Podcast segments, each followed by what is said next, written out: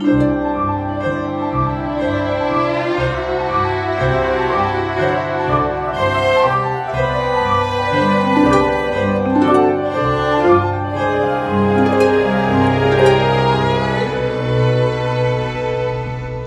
家好，欢迎收听第二期 High Hanging Fruits，我是刘佳，我是朱怡。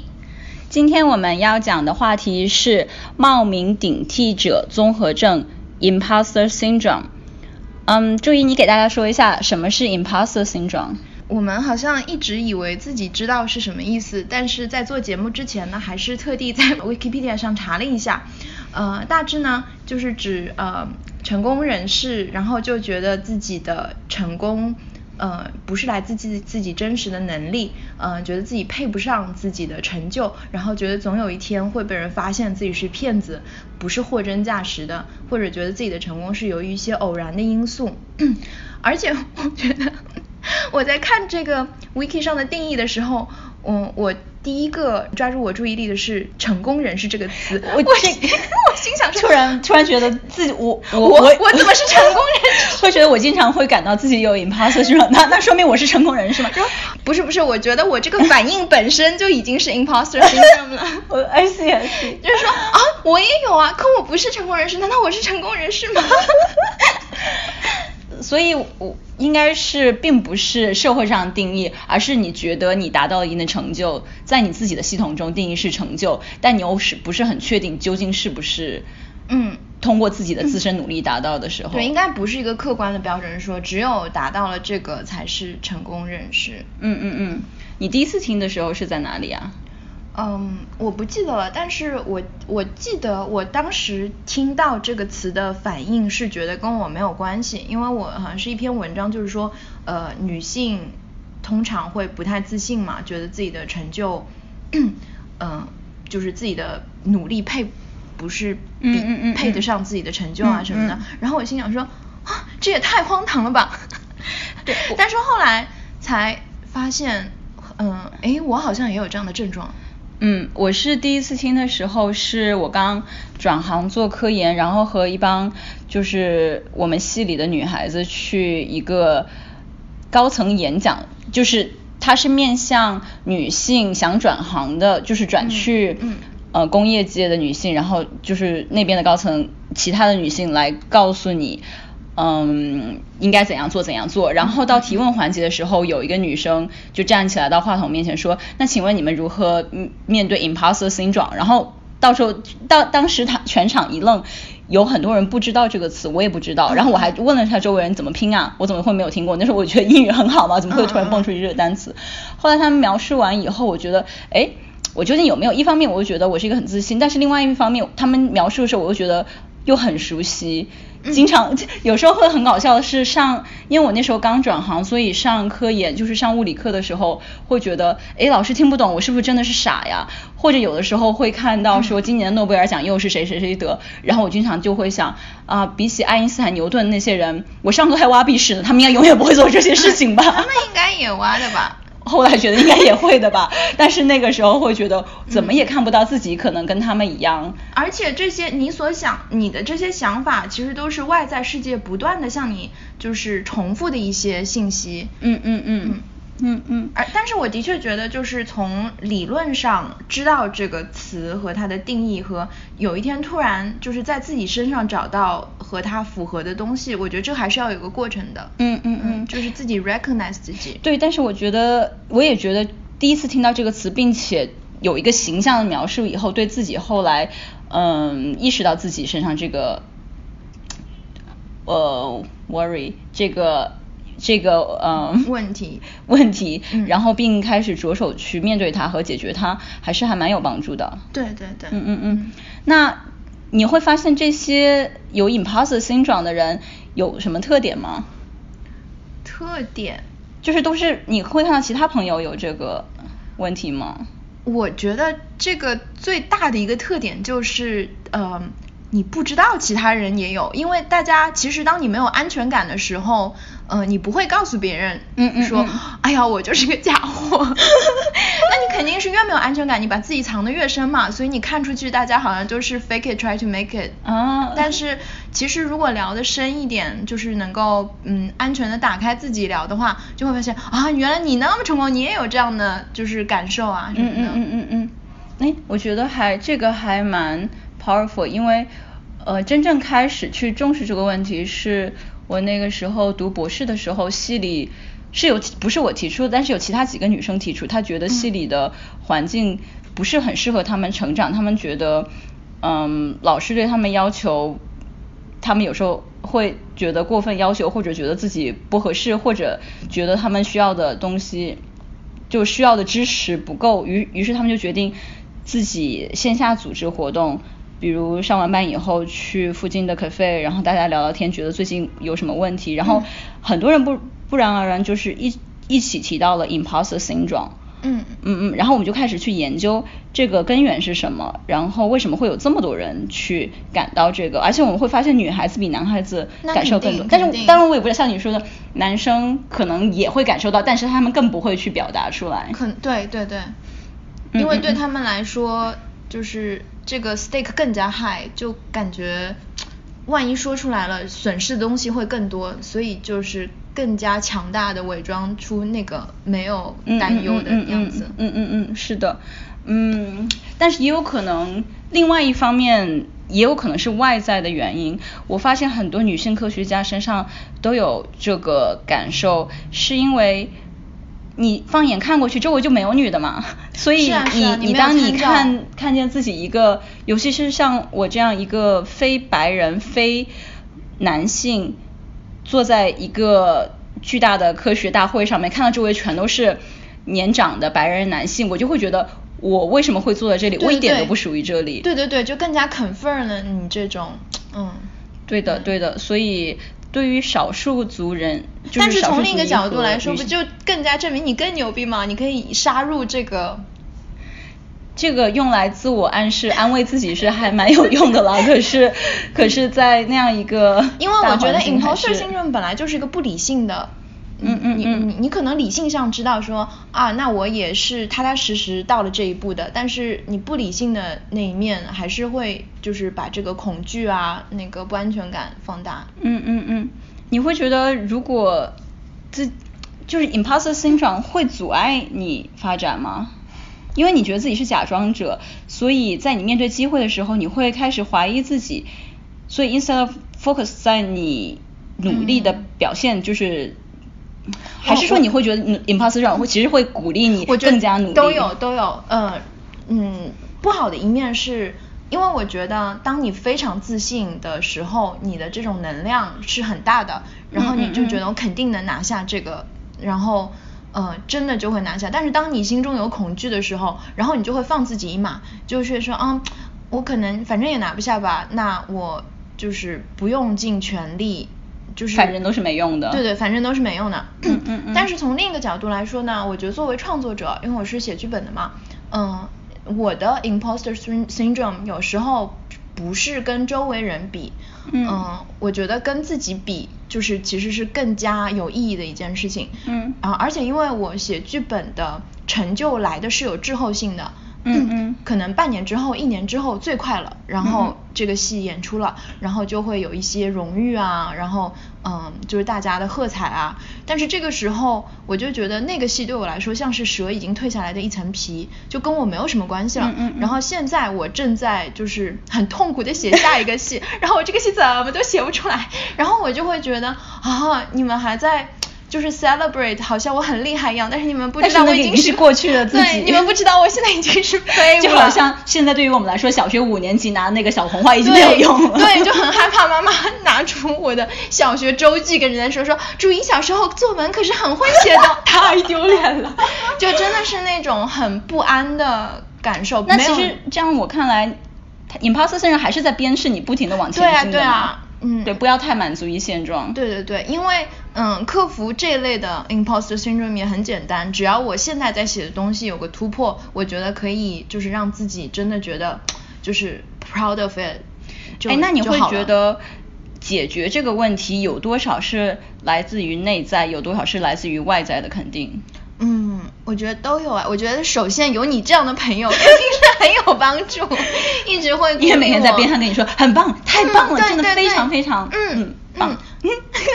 那你呢？你觉得呢？嗯，我觉得我是自带鼓励，就是我我很需要外在的鼓励，然后帮我 get over 我任何的不自信。对然后我会非常积极的跑出去跟老师说，我最近做做做这个，你会觉得这个非比起我以前来非常棒吗？然后跟朋友说，我最近又取得这个成就，你快来夸一下我，就很不要脸的去问大家夸。嗯嗯但就是大部分大家都会，就是我问的人当然都是非常支持我的人，所以我会得到很多正面能量，然后这个正面能量又帮助我更加肯定。哦，对，所以我就是我知道自己需要什么很，很很好厉害哦！我觉得强迫大家给我我需要的东西。对啊，我觉得我没有办法哎，我觉得我没有办法。再再不要脸一些性格不一样吧？我觉得我只，比如说我有个戏眼穿或者有个东西，我只会 announce 一下，就是贴一个消息，我没有办法自己夸自己，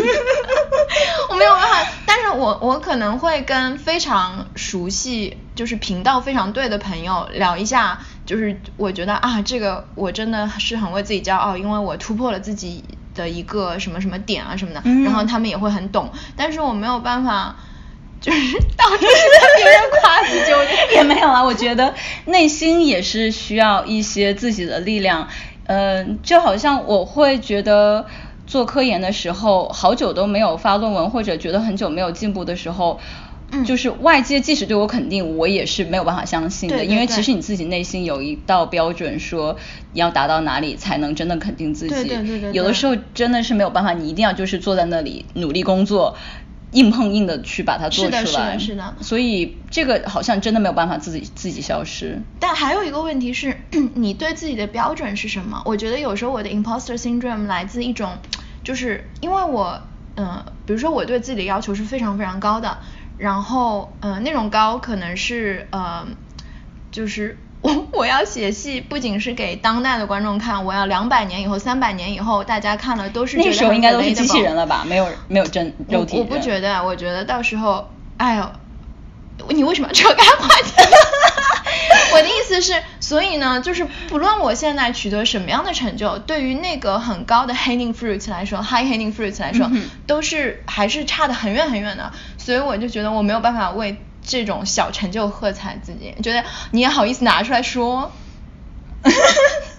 这个要求也太高了吧？嗯，但是还是会取得小成就的时候会开心了。嗯嗯嗯。而且我真的觉得你在乎的人对你的肯定是非常非常重要的。嗯嗯，我同意，我同意。嗯嗯，是的。呃，那你最后，呃，不是最后，最近一次 imposter syn- syndrome 有爆有爆发过吗？最近还是每天的，就就这两天吗，这两天啊，因为写故事写不出来啊，嗯因为在尝试一个新的，嗯、就是新的形式嘛，然后，嗯，就是还在学习去要训练自己的思维，然后每天都会失败，因为新想出个故事，然后就无法推进，然后就觉得可能这个想的这个设定是，嗯，不是很符合新的这个形式啊什么的，就推翻重来，推翻重来，每天都在这种不断的失败和尝试的过程中，然后但是 就是觉得没有任何进展嘛，嗯嗯那么久嗯了都没有进展，怎么回事？就会非常有挫败感。但是是有多少是因为你给自己限定的失败的时间太短了呢？就好像你觉得我这个星期一定要写出来，其实我已经写了两个星期。没有啊，我已经拖了好久了，而且之前也是有别的事情分心啊什么的嘛。嗯嗯，所以我真的觉得，嗯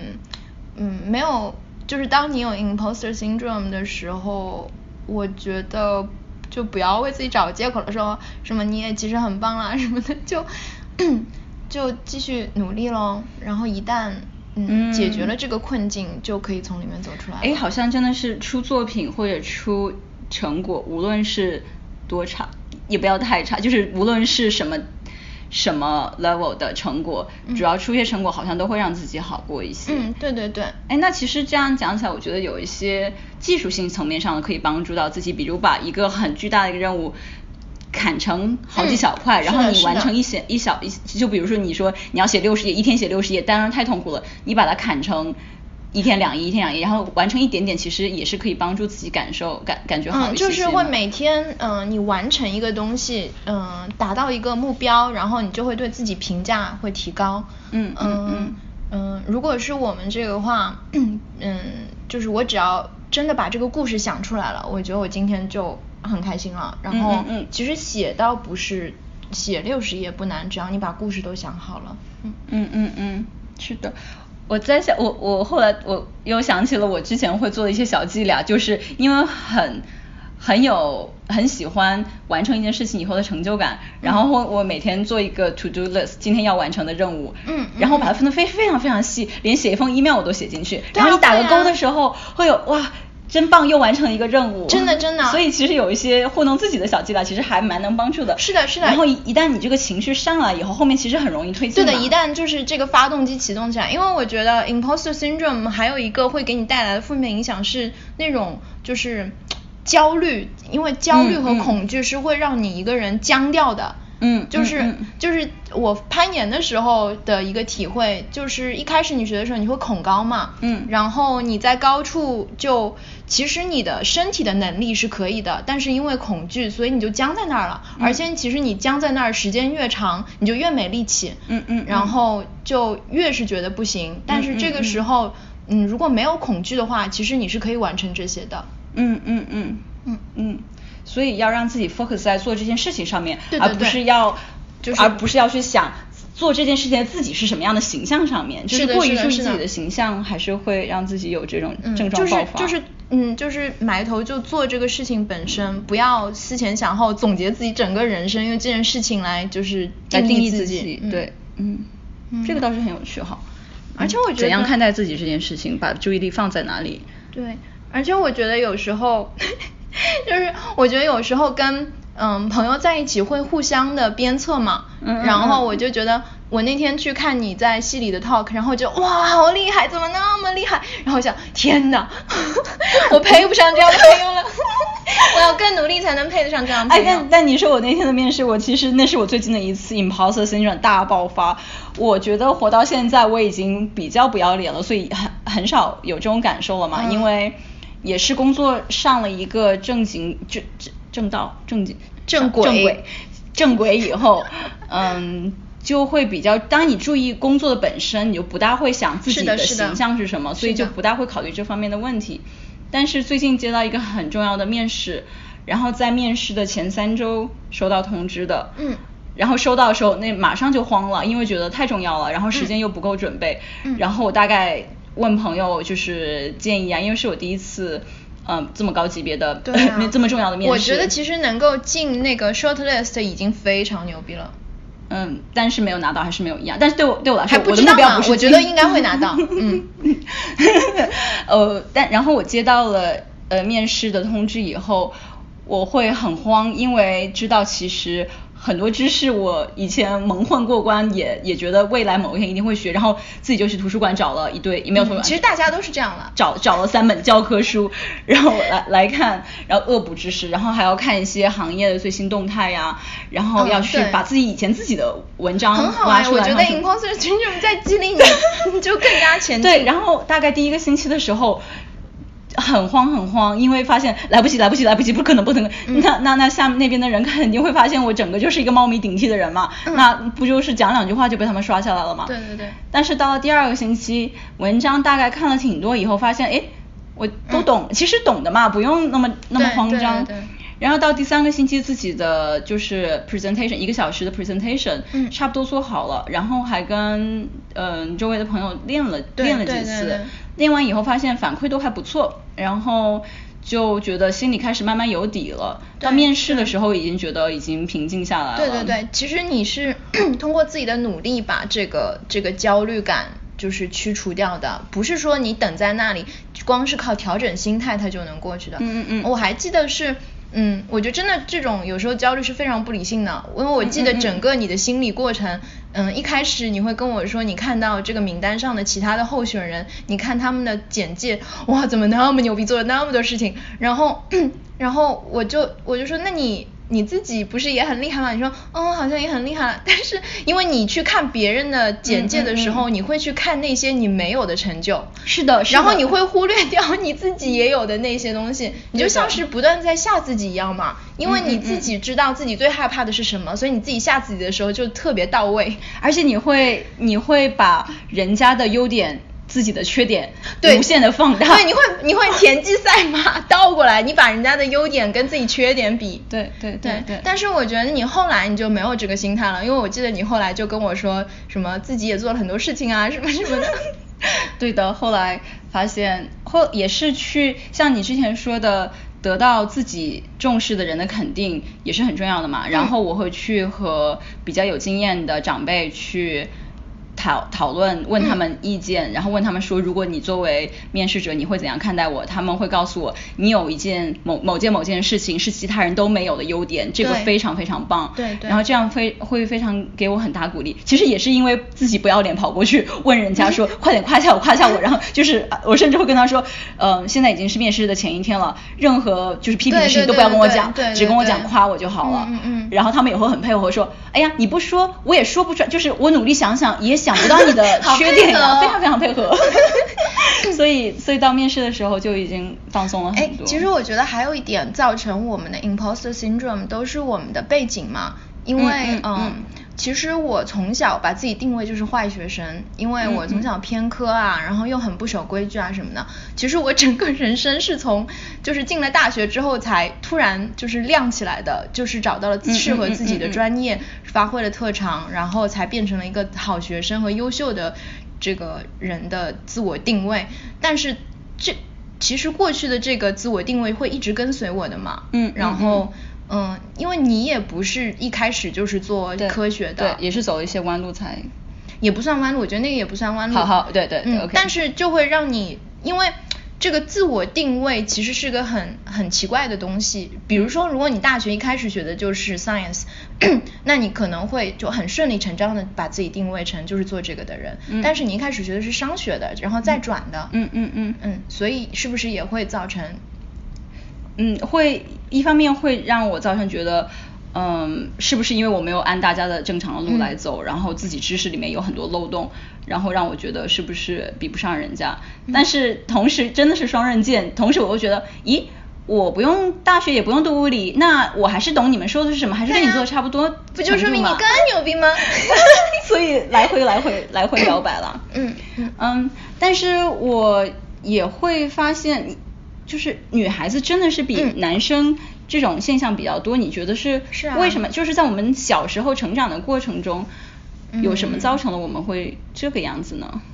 嗯，我觉得你那天说的嗯很有道理，就是其实女生同样年龄的小女孩和小男孩，女生的确是早熟嘛，就是这个的确是一个嗯生理现象，会比男生更早熟。对，然后另外一方面。家长社会上又会夸女孩子说，哎，文静呀，乖巧呀，从来不犯错呀，懂事。嗯，男孩子就觉得皮一点就可以嘛。对，一开始的这个标准就对女孩子比较高一点。嗯嗯嗯嗯嗯，所以女孩子被培养成不能犯错，然后不能多大声说话，然后不能去挑战别人的意见，不能挑战权威，就养成了习惯嘛。然后到了以后。如果你不去挑战权威，不去做错事情，你是无法进步的。嗯嗯，然后你就越来越陷入这个陷阱。而且我觉得社会对女孩子的夸奖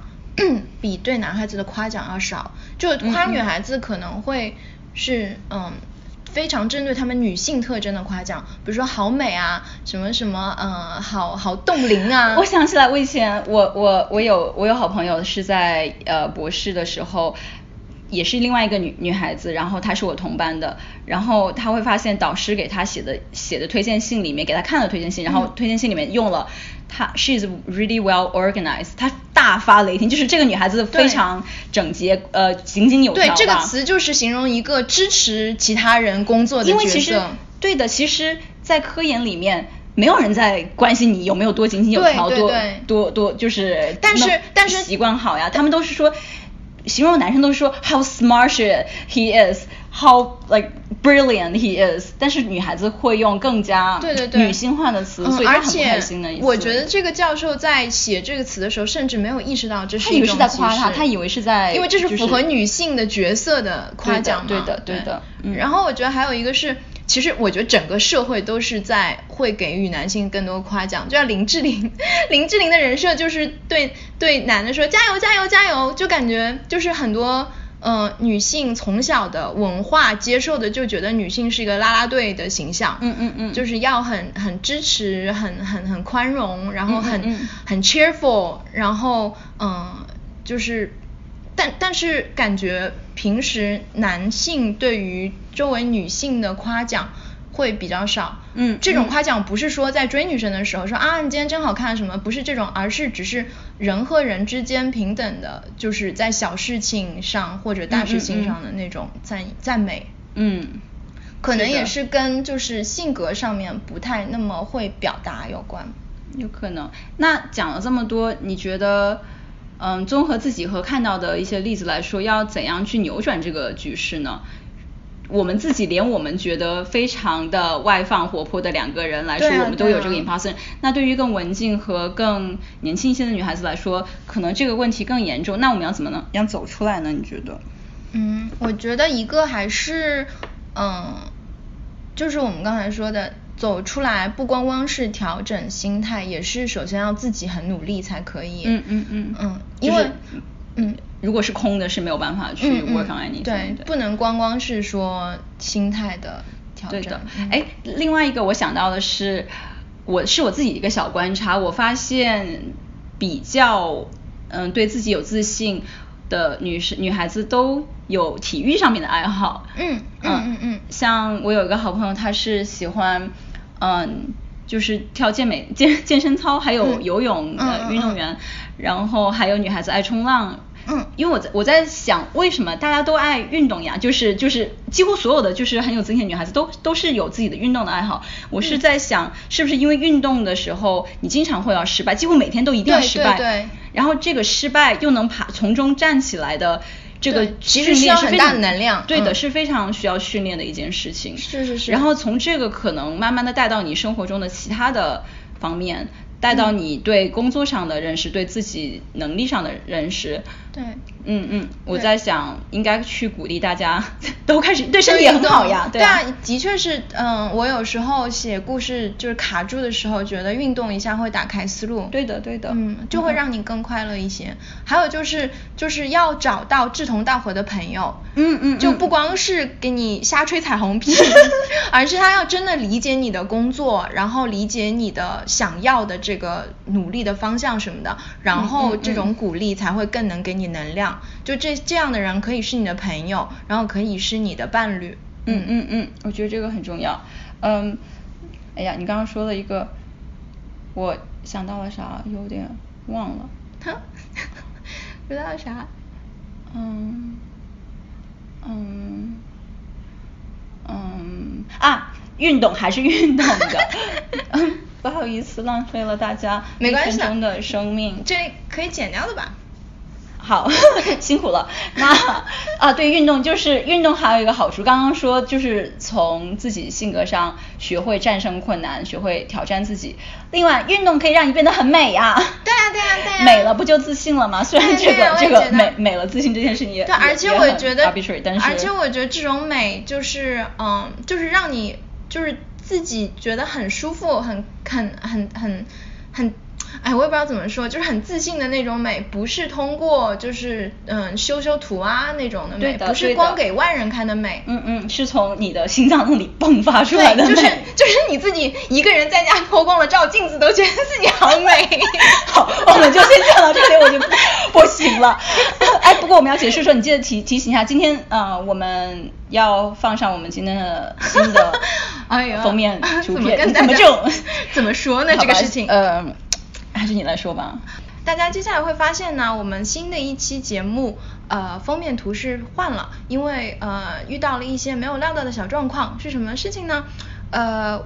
大家看到上一期的这个封面图，呃，很可爱，我们都很喜欢，也觉得很符合我们气质。但是放出来之后呢，又眼尖的网友提出说，哎，这个好像跟某位美国的插画家的一个作品很像。然后我就去搜了这个插画家的 Instagram，还发现，诶，好像真的是。然后呢，我们就问了投稿的这位朋友，嗯，其实他也很无辜，他是在一个呃那个修图软件图库里面找到的，就是嗯常理来说，觉得这个就是可以用的嘛，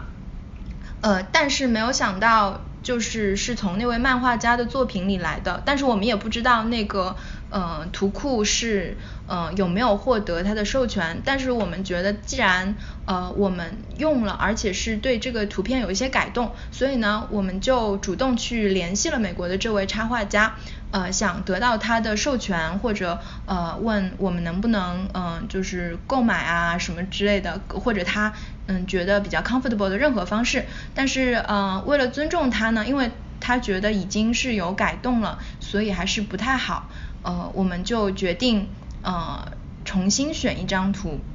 嗯，在选的过程，我们从非常非常多的优秀的图中得到了一些灵感，然后又觉得。我们在做完第一期以后，又有了新的想法，于是决定不如自己来尝试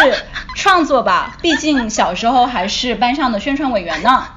所以大家就看到了我们今天的图是朱怡和我一起共同创作的结果。我们觉得非常的棒，然后非常的真诚的表达了我们内心的感受。嗯，希望大家喜欢。那今天就到这，不要笑成这个鬼样子。今天就到这样吧，希望大家下期再见。嗯，好吧。